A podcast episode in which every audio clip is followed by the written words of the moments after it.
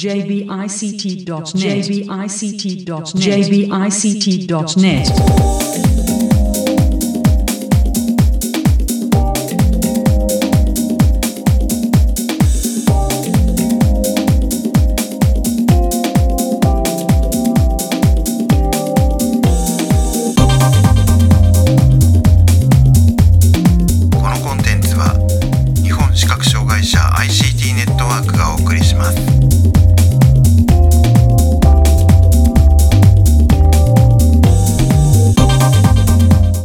ちは。日本視覚障害者 ICT ネットワークがお送りするポッドキャスト、サイトワールド2019特集の第5回です。中根です。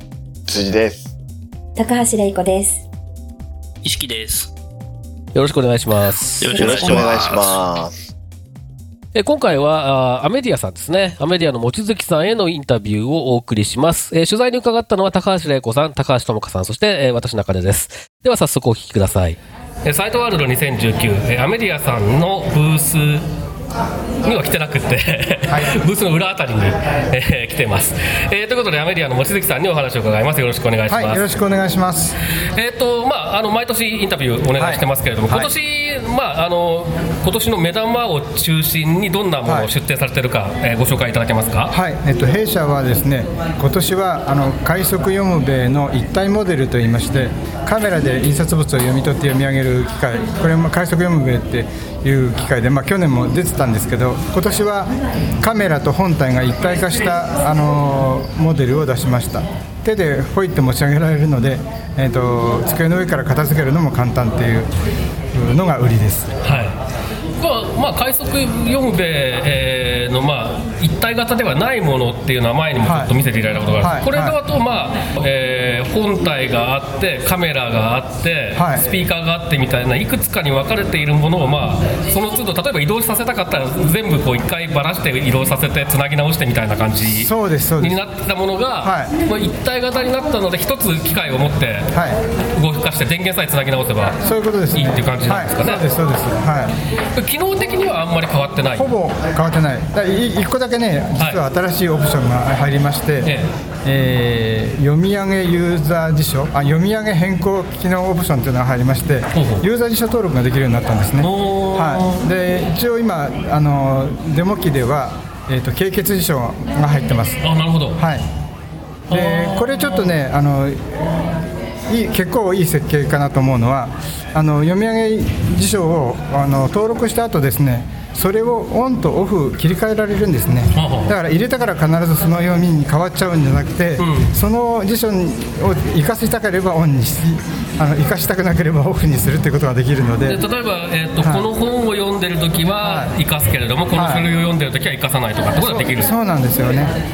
あの経血辞書を入れたらね、あの下関を下巻って読むんですね。それは厳しいですね。オフにできてよかったなと思って。そうですね。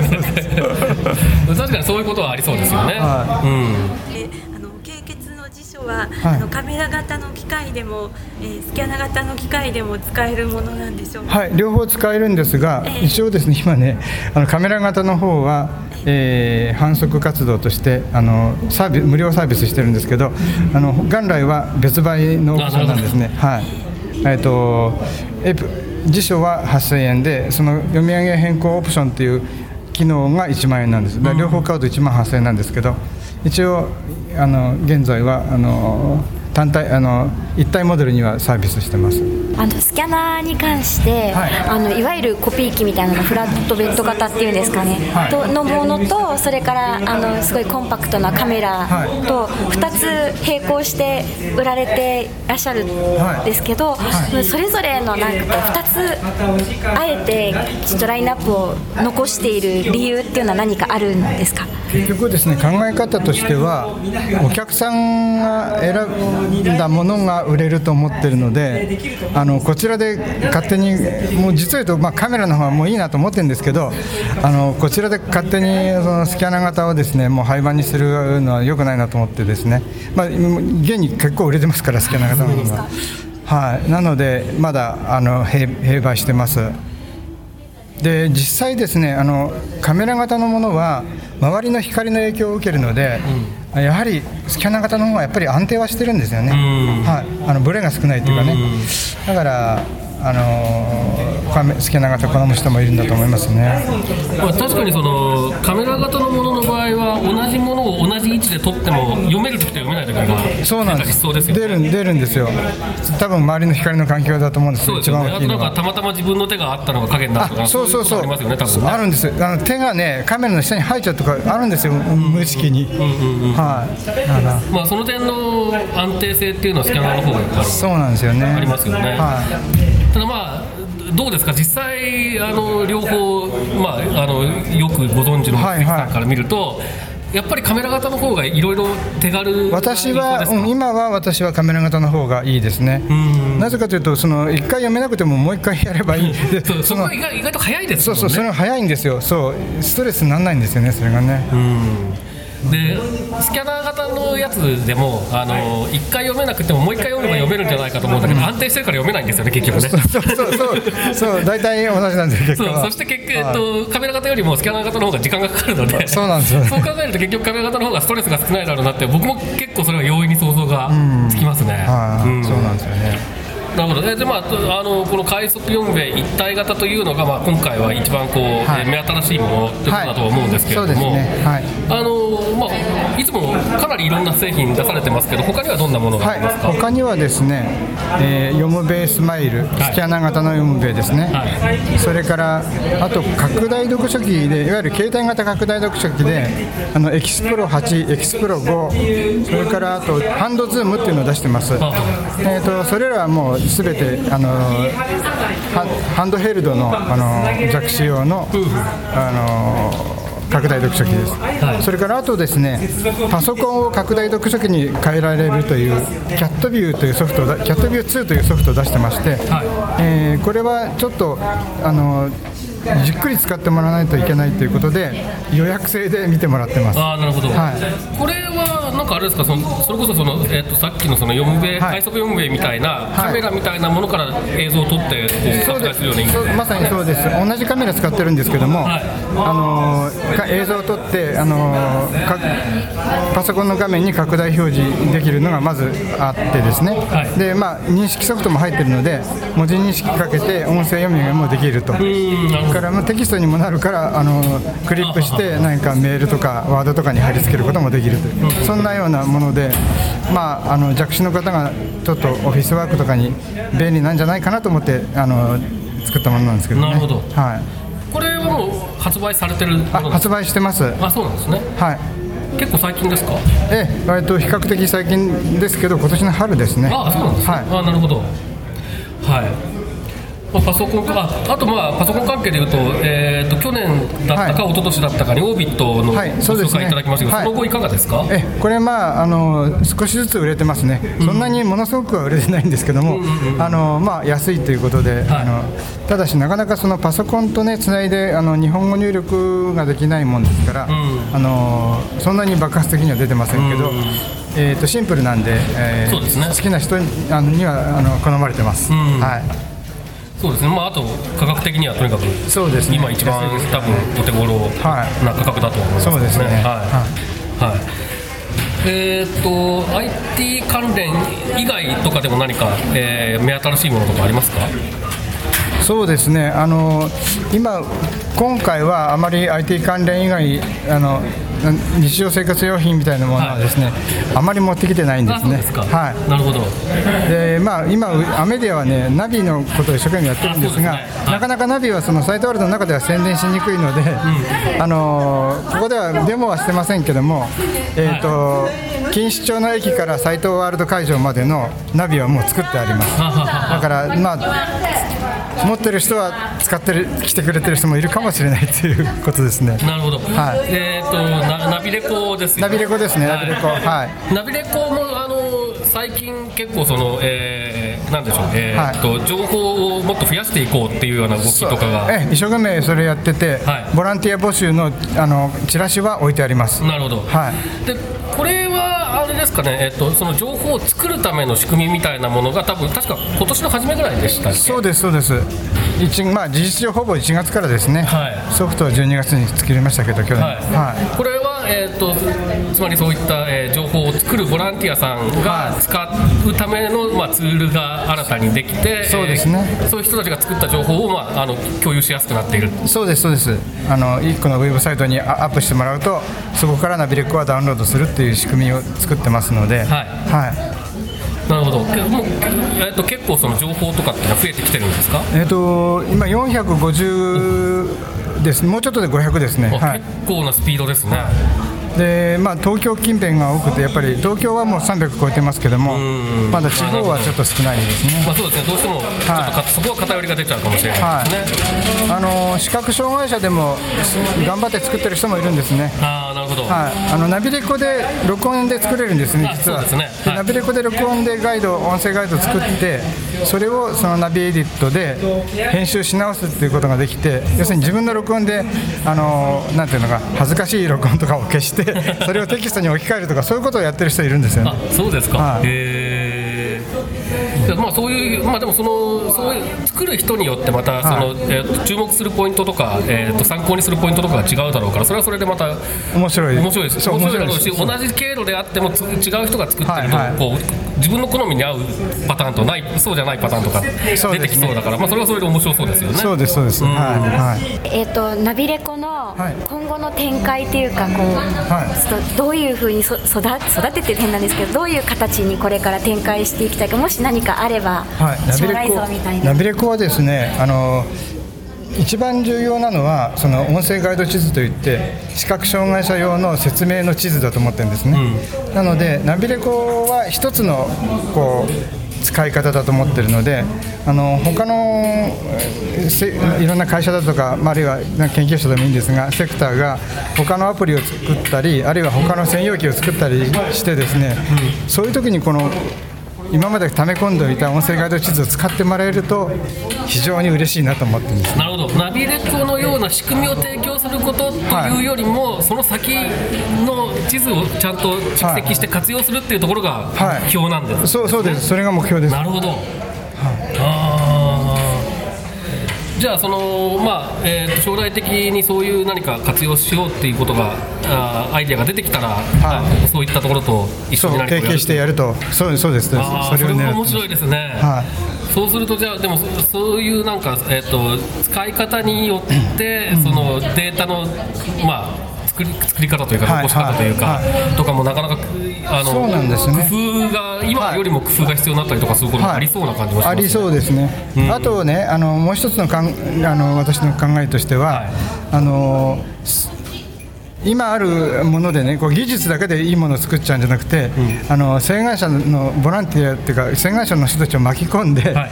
あの一緒に作るっていう考え方なんですよね、なのであの多分障害者の人が地図作ってこれはちょっと説明が良くないよとかいろいろこうやり取りが出てくると思うんですね。でそういうやり取りの中でいろんなものあの改善が図られて、でお互いがこう話し合う機会が増えて、で一個のこう地図を使って一緒に歩いたらどうだったとかそういう交流が増えてとかそういうところを実は狙ってるんですね。なるほど。はい。まあじゃあナビレコそのものはあくまでもまあきっかけでありツールでありっていうそうですね、ことそうですなんですね。そうなんです、そうなんです。はあー面白いですね。夏頃あのナビレコの体験会とかあの、はい。地図を作るえっ、となんていうんですか、はいはい。講習会みたいなのを開かれていたように思うんですけど、そういう予定はありますか、これは常にやっててですね あの、えー、とナビサロンっていうのをあと毎月の第4日曜のお午後と第2土曜の午後に今やってます。でこれはちょっと変更になるかもしれないからね今録音してもらってますけど、あの予定は変更になるかもしれませんけどその定期的にナビサロンやってるのとあと大きなああの交流会では、えー街歩きナビ交流会って言ってあのその地図作りを学ぶ障害者とあのアナビレコの使い方を学ぶ視覚障害者が午前中はそれぞれ学習して、えー午後は一緒にな街を歩いてあとは懇談会やってっていうそういう交流会を7月に1回やりましたけども今度11月にも1回やります。はい。でもそういう定期的になや、えー、と交流会だったり、はい。まあえー勉強会だったりそうですね、それをこれからもずっと続けていきます。でまあ、もっと大きく宣伝した方がいいいいんですが、そこになあの、ま、交流会はですねすごく人気があるもんだからすぐ埋まっちゃうんであんまり宣伝しあの 宣伝にエンジンをかける前に 埋まっちゃうような今状態なんで。なるほど、はい。これはでもあれですか、えっと交流会にしても、えーそういった、はい。えーサロンにしても、はい。えっとアメリカさんのホームページを見れば大そうです体情報は出,、ね出てますか、ええ。あの片隅なんですけど出てます。でももっと積極的に知りたい人はお電話とか問い合わせとかを直接にってことですかね？そうですね、そうですね。はい。はい。あとちなみにナビのメーリングリストもありますので、希望者の方はあの言ってくれれば、これはちょっとあのメディアで登録しなきゃいけないメーリングリストなんですけど、ど。はい。でそしたらそれもお問い合わせをすればそうですね。いいということですね。はい。はい。えーということで大体伺いたいことは伺えたかと思うんですけど何かあの言い忘れたことですとか宣伝ししたいこととかございますか？えーとそうですね、あのアメディアフェアがですね、あ忘れていたそうでした。来来年の3月20日、あ来年なんですか？2020あ2020年ですね、2020年の3月20日に、あそうなんですね。あります。あそっかだからもうあれですよね。12月の23日お休みじゃなくなっちゃったからとかそういうことも多分。そうなんです、はいはい、そうかそうか。来年これは来年の3月？2020年3月20日です。20日。はい。えーっとまだ詳細はあんまり決まってない感じですかねそうですね。展示会があるっていうことぐらいしか決まってないです。ね、はい。場所は、えー場所はあの練馬ですか？練馬のここ練りです。あここ練りはいはいあのここ練り駅のところですね。そうですそうです。去年から？去年から去年からってか去年1回しかやってませんけどね。はい。去年と同じです。そうですね、はい。それまでとは、えーっと去年一昨年までとはちょっと場所が変わって。東証センターとは場所が変わりました。ね去年と同じところということですね。はいそうです。はいそうですね。じゃあこちらもまああのーえーっと情報が多分どんどん出次第これから皆さんのホームページに、はいそうですね。はいこれからどんどん決まってきますので。はい。はい。そうですね、まああのえっとアメリカさんのホームページもへのリンクとかもここちらの、えーポッドキャストの配信ページからはい。貼っておきますので、またねはいありがとうございます。あの詳しいことをいろいろはい。聞きたい方はお問い合わせいただければいいと思いますけれども、はい。はいえーということでここまでアメディアの望月さんにお話を伺いました。ありがとうございました。ありがとうございましたはい、えーということで、アメディアの望月さん、えー今年もインタビュー、えーさせていただきましたが、えーと、取材に行った高橋さん何かありますか？そうですね。まず、あの、OCR のソフトに読み上げ辞書を選べるようになっているっていうのは、ああ、なるほどなっていうふうに思いました。もうすごくこう、ユーザーにとても近いというか、ところから出てきた発想で、すごくこう、便利になるんだろうなっていうふうに思いましたね。そうですね。あの、いや、読み上げ辞書は僕結構いいなと思っていて、うんうんうん。それをオンにしたりオフにしたりできるっていうのは結構それはシンプルなことなんだけどすごくいいなっていううん。うん。のを思うし特にやっぱり経血は本当にそうですよね。そう。うんあそうですね。うん。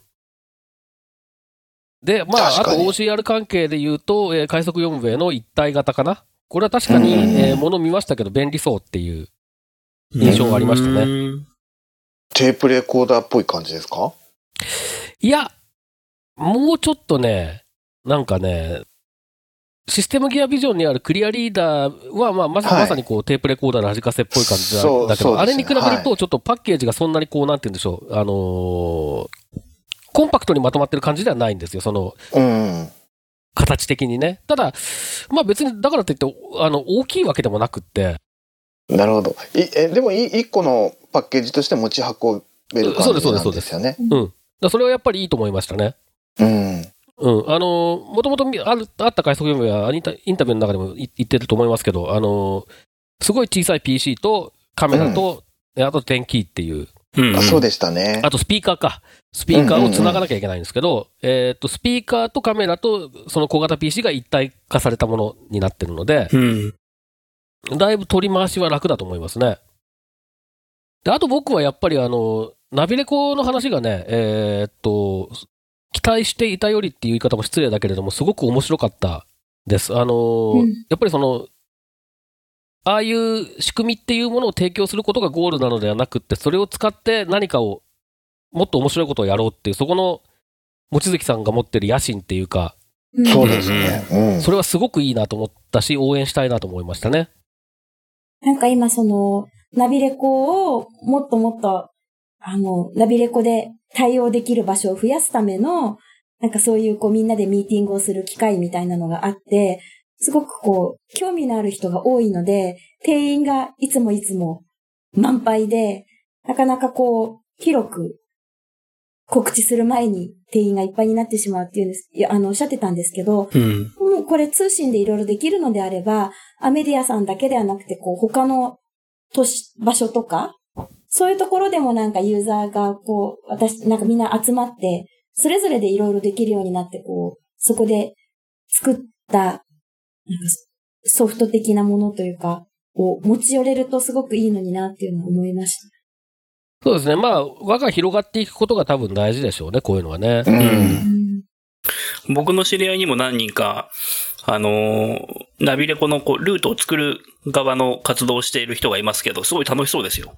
うん。そう、あの、インタビュー終わった後にちょっと話してたんですけど、その、ルートを作る人ごとに、例えばその、えー着目するポイントが違うだろうから、うん、うん。はいはいはい。そういうので同じルートでも何人かの人が作っても別にいいよねみたいな話をしてたりとか、うんうん。うん例えばその飲食店を中心に教えてくれる人がいたりとか、あの道すがらのね、うんううん。んうん。とか、もっとシンプルに道案内をしてくれる人がいたりとか、うん。なんかそういうのもあったりしてもいいよねとか、そういうなんか、あの、ある種そう、付加、付加コンテンツみたいので、なんか、あの、うーん、そこ、そこをうまく、こうね、有料、有料コンテンツみたいな感じで考えるでもあるんじゃないですかねみたいなことをね、僕は、あの、無責任に言ってきましたけど。そうなそう。い。や、ひたすら飲食店教えてくれるのいいな。うん。そうそう、飲食店ガイドもできるし、なんか歴史散策みたいなのもできうんうるし、んうんいろんなこうね、種類のルート案内があって、で、それが、そうですねれで広告みたいに、広告取れるというか、うまく言えないですけど、その、飲食あそうですね店から広告料を、ああ、ね、それをまた資金にして広げていくっていうようなのができると。面白いなっていうのは思いますよね。